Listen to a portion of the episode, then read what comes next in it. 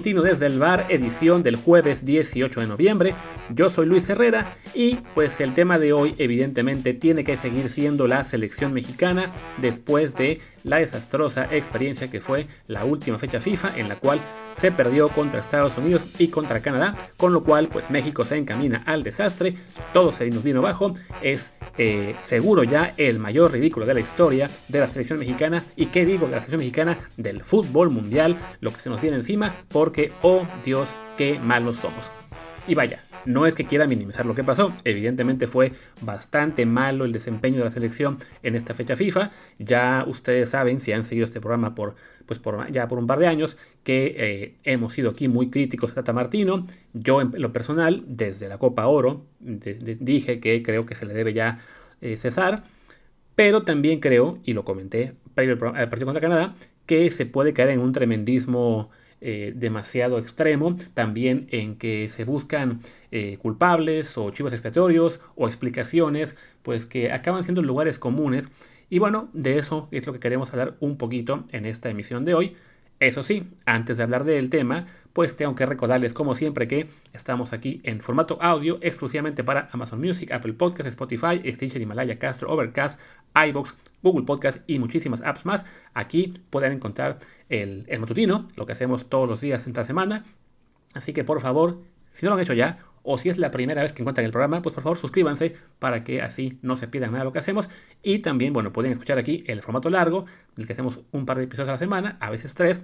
Y si lo quieren ver en vivo, eso lo hacemos en Twitch, twitch.tv diagonal Martín el Palacio y twitch.tv diagonal Luis RHA. Ahí solemos estar entre lunes y jueves a mediodía después de que News. Ahí grabamos el programa en vivo. Entonces, bueno, acompáñenos por ahí también para que vean también el detrás de cámaras, interactúen con nosotros, participen en el chat, salgan de repente incluso mencionados en el, en el programa. Pues bueno, ahí están las plataformas en las que estamos. Ahí están las menciones, aunque bueno, creo que falta una. Y ya que entró esa mención, ahora sí podemos hablar de esto de la selección. E insisto, no se trata de minimizar lo, mal que ha sido eh, la era Martino, sobre todo en los, últimos, en los últimos meses, pero bueno, eso ya es un tema para después. Ya Martín ayer habló de por qué cree que se le debe cesar y seguramente continuamos con el tema pues por muchos episodios más. Pero ahora me quiero referir en particular a algo que se puso, digamos, muy, no sé si de moda es la palabra, pero por lo menos que sí fue un tema recurrente en redes sociales y en programas de televisión y de, radio, lo que ustedes quieran, ayer, que es el buscar las causas de por qué México anda tan mal y se, y se caen en lugares comunes que pues me da un poco de, de pena de repente incluso criticar lo que comentan compañeros de la profesión que respeto y que me llevo bien con ellos algunos, pero sí creo que ayer hubo menciones muy desafortunadas porque se cae en la fácil, en la autoflagelación, en buscar culpables donde quizá no es lo más apropiado y me refiero en particular a la relación, digamos, tan directa que se le da a lo que está pasando en selección mexicana ahora mismo con las decisiones que se han tomado últimamente, y me refiero últimos años, en la Liga MX. Que sí, evidentemente son cuestiones que no nos gustan, en particular el tema del ascenso y descenso, el número de extranjeros, el formato que ahora es una repese con más equipos, y, por alguna razón, para muchos este, periodistas, analistas, pues ahí está la explicación a lo que pasa en la selección. Todo es culpa de la Liga MX. Y ojo, tampoco estoy defendiendo la Liga MX, pero es un error creer que las ligas de fútbol de un país y sus selecciones están directamente relacionadas. No es así. Lo que el nivel que tenga una liga no influye directamente en la selección. que una liga sea muy poderosa no hará automáticamente su selección también muy poderosa, aunque ayude evidentemente, ¿no? Que una liga sea débil no implica automáticamente que su selección sea débil. Que una liga cambie formatos tampoco influye directamente, ¿no? Ahora me voy a expandir más en ello, pero sí creo que se comete ese error, ¿no? de pensar que la liga y la selección van de la mano y no es cierto. De hecho, por lo general, eh, los intereses de una liga y de la selección del país suelen ir a contracorriente. Lo vemos, por ejemplo, con lo que es el préstamo de jugadores.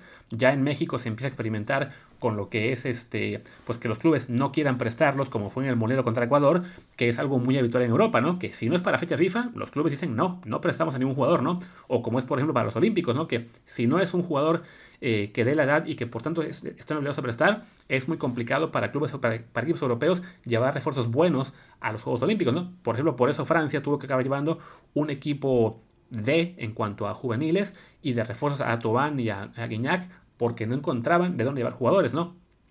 Y, como ese hay muchos casos más, ¿no? En los cuales pues la, liga y el club, insisto, no...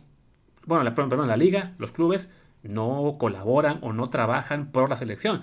El Real Madrid cuando le quitó el técnico a España, ¿no? A Lopetegui, cosas así. O sea, no, no, no van de la mano, pero de repente se insiste en eso, ¿no? Y bueno, ahora sí, vamos a checar estos tres puntos en particular que se mencionan. Y uno es, bueno, el tema del ascenso y descenso. Ojo, a mí tampoco me gusta que no haya ascenso y descenso, pero eso tiene apenas un par de años que pasó.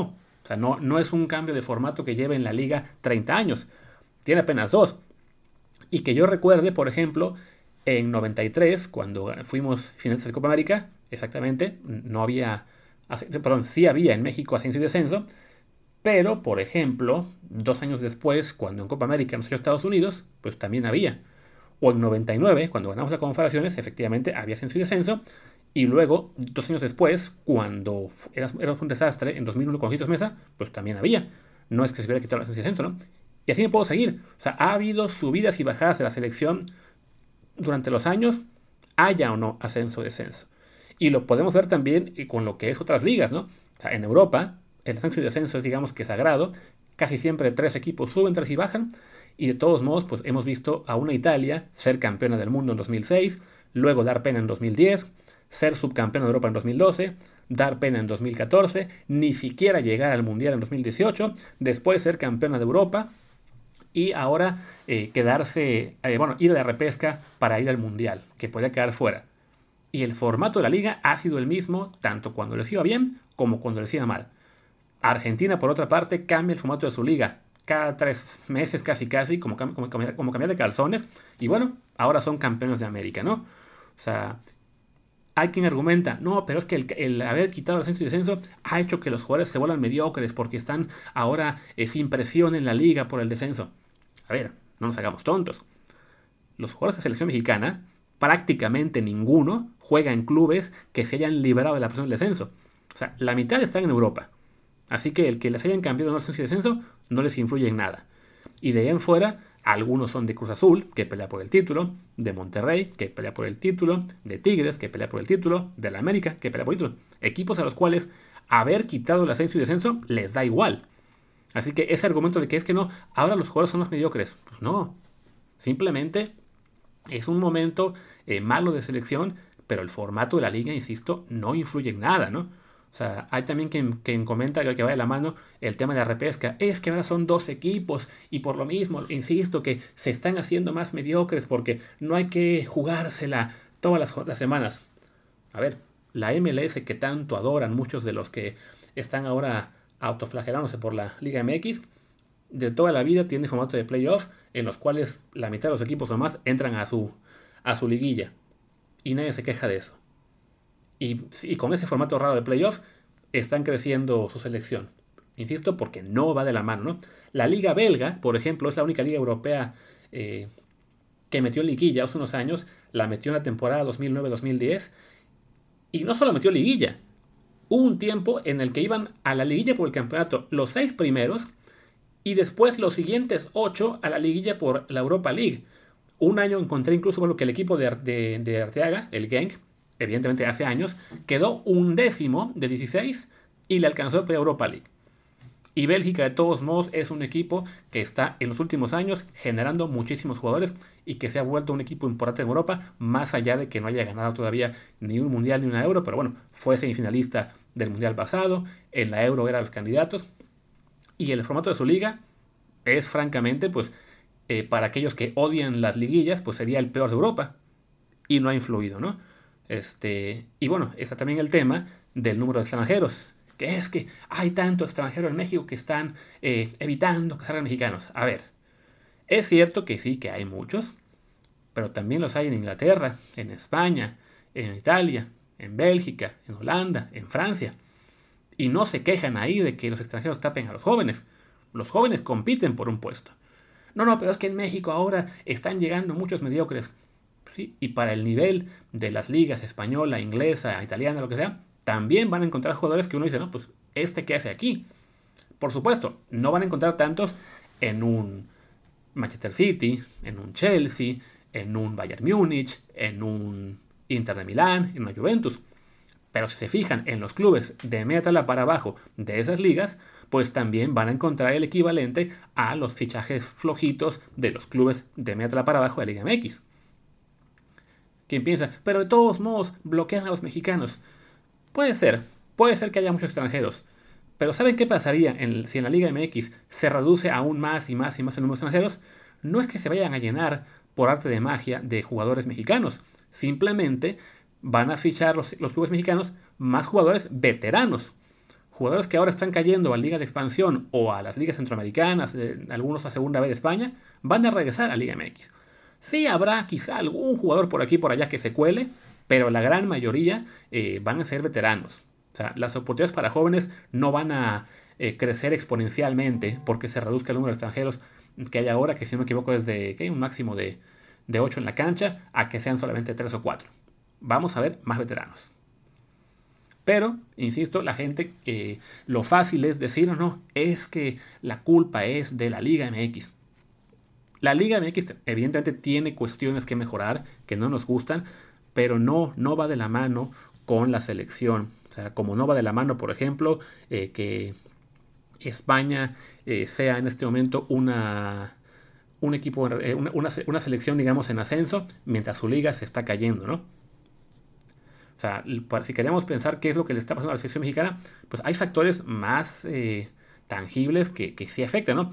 sí, evidentemente la formación de jugadores es el más importante, ¿no? y sobre todo la exportación de jugadores. Que eso, ahí sí no importa mucho el tema de que si la liga tenga repesca o no. El problema es que la liga tiene mucho dinero todavía. Es una cuestión de mercado interno. O sea, me peleaba hoy en Twitter con gente que me decía, ayer, perdón, que es que en la MLS hay un plan para vender. No, no hay ningún plan. Es una realidad de mercado y ya. O sea, ese es un problema que tenemos en México, que es muy complicado salir. Y también, pues hay que pensar que desafortunadamente se está dando una circunstancia en la que muchos de los jugadores principales de México están en el momento y ya. Tan simple como eso. Jugadores que pasan por un mal momento con selección, algunos también en sus clubes, y que desafortunadamente no tenemos tanta materia prima como para reemplazarlos. Esos son los problemas. No empezar con locuras y con lugares comunes de que es que el ascenso y el descenso y demás. Pero bueno, ya me extendí bastante por lo que puedo ver, así que vamos a cortar este matutino y al rato con Martín regresamos para hacer el programa largo en Twitch. Yo soy Luis Herrera, mi Twitter es arroba luisrha, el del programa es arroba desde el bar POD, desde el bar. Pues gracias y nos vemos al rato. Chao.